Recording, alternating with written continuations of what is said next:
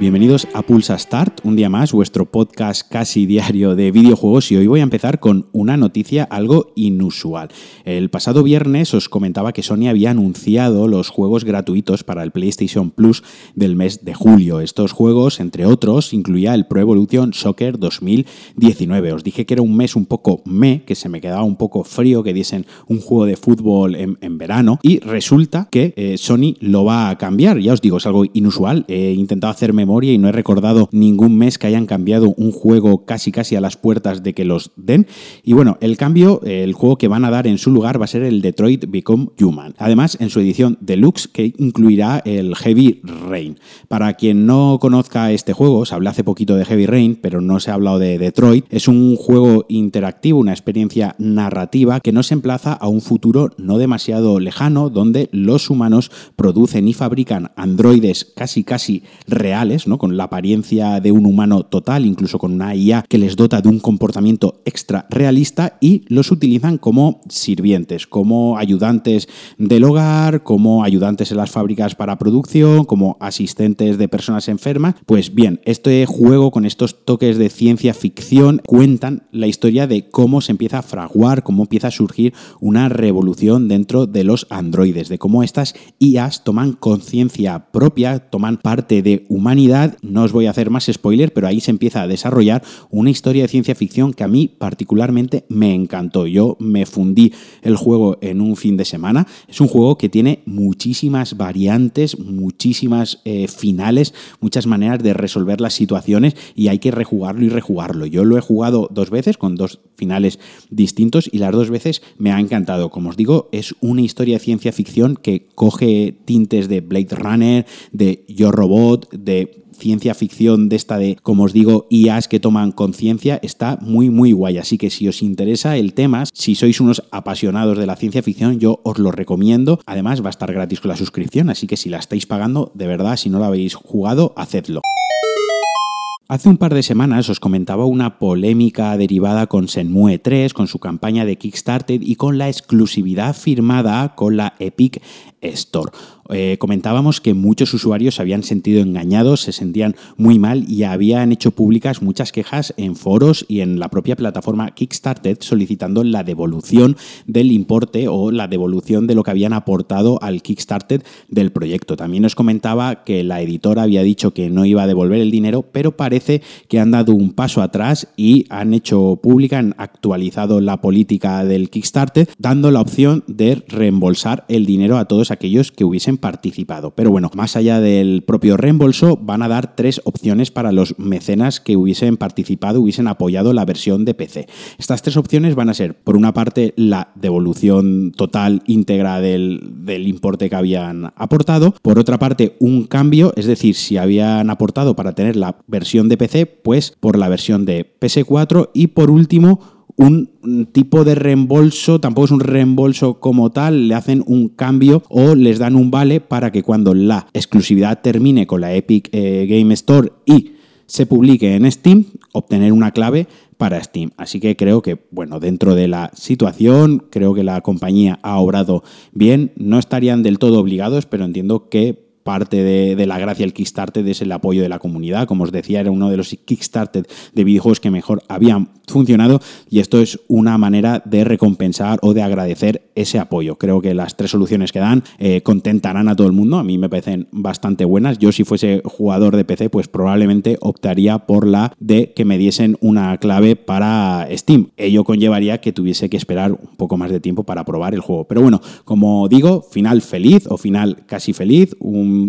Un, bravo por la compañía, ha actuado bien y a ver si esto apacigua un poquito a los fans. Y para celebrar la llegada, para celebrar el estreno de la próxima película de Spider-Man, lejos de casa, el juego de PlayStation 4, el Marvel's Spider-Man, se ha actualizado con los dos trajes de la película que podéis descargar gratuitamente. Así que aprovecho para hablaros un poquito del juego, que me pareció muy muy bueno, aunque para mí no era un sobresaliente o no llegaba a esas cotas de calidad que la prensa en general eh, le había dado. Para mí se antojaba un poquitín repetitivo, el mundo abierto estaba bien porque te permitía viajar y deslizarte en araña por toda la ciudad de Nueva York, muy, muy, muy bien recreada. Creo que cualquier persona que haya estado en Nueva York sentiría que está en la ciudad otra vez, pero pese a que la misión principal era muy guay, la historia estaba muy chula y tenía muy buen ritmo, las side quests, las eh, secundarias, se hacían muy, muy repetitivas. Así que para mí es un juego de 8, con una calidad gráfica muy, muy guay, con un control divertidísimo, y sí que es cierto que es el mejor juego de Spider-Man y uno de los mejores juegos de superhéroes que se puede jugar actualmente. Así que yo una vez más, os recomiendo otro juego. Ahora creo que está barato, ahora se puede encontrar barato en ofertas de la PlayStation Store. Y si vais un poco más justos, en Zex tienen un montón de copias del juego. No dejéis pasar la oportunidad de probarlo y además ahora, pues, con la salida de la película, tenéis trajes gratis, que siempre está bien. Y ahora vamos a hablar de Dragon Ball Z Kakarot, que es el próximo juego de Dragon Ball desarrollado por CyberConnect, que para quien no conozca esta desarrolladora, pues son los encargados de las últimas entregas eh, de Naruto Ultimate Ninja, el juego de lucha basado en el universo de Naruto y que eh, se caracterizaban, o este estudio se caracteriza por hacer unos juegos de lucha muy muy buenos, donde el control siempre es muy preciso y el sistema de combate suele ser muy muy profundo, así que fe ciega en ellos para este Dragon Ball. Pero, ¿qué peculiaridad tiene este Dragon Ball Z Kakarot? Pues bien, se va a alejar del combate uno contra uno, es decir, no va a ser un juego de lucha, un juego al estilo Street Fighter con los personajes de Dragon Ball, y va a ser un action RPG. En él controlaremos a Goku, viviremos todos los eventos de la saga Z, tal y como los vimos en el anime, y además se han escrito algunas subtramas, algunos hilos totalmente inéditos y en concreto para este videojuego. Todo ello con la supervisión de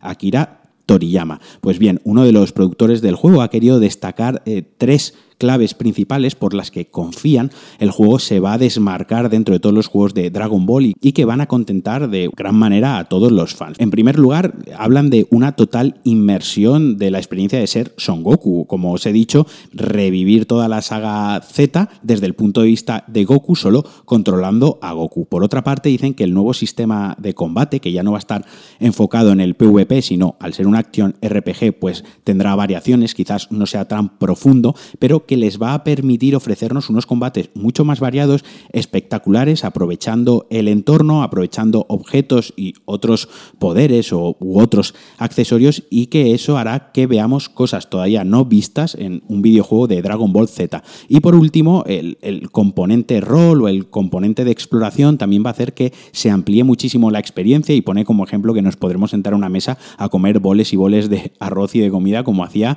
Son Goku y también pues interactuar con muchos otros personajes, ampliando así el universo. Personalmente le tengo muchas ganas a este juego, soy un gran fan de Dragon Ball Z, bueno, de Dragon Ball desde que soy pequeñito, he jugado a casi todos los juegos y pese que algunos me han parecido totalmente infames, tengo que decir que guardo un muy buen recuerdo y estoy muy contento con el último Dragon Ball Fighters, que sí que era un PvP, era un juego de lucha y probablemente uno de los mejores juegos de lucha que he jugado en mi vida. Así que tengo muchas ganas de este cambio de tono, de este cambio de rumbo dentro de la franquicia de videojuegos de Dragon Ball y a ver qué me pueden ofrecer. Yo espero un RPG largo con mucho contenido que me invite a explorar zonas, que me invite a perderme volando con Son Goku y que además los combates sean suficientemente profundos y espectaculares. Os iré contando más novedades, os iré contando más cositas sobre el juego cuando se vayan anunciando, pero de momento tengo mucho mucho, hype. Y hasta aquí el Pulsa Start de hoy. Espero que os haya gustado. Os mando un fuerte abrazo y nos escuchamos el viernes. Adiós.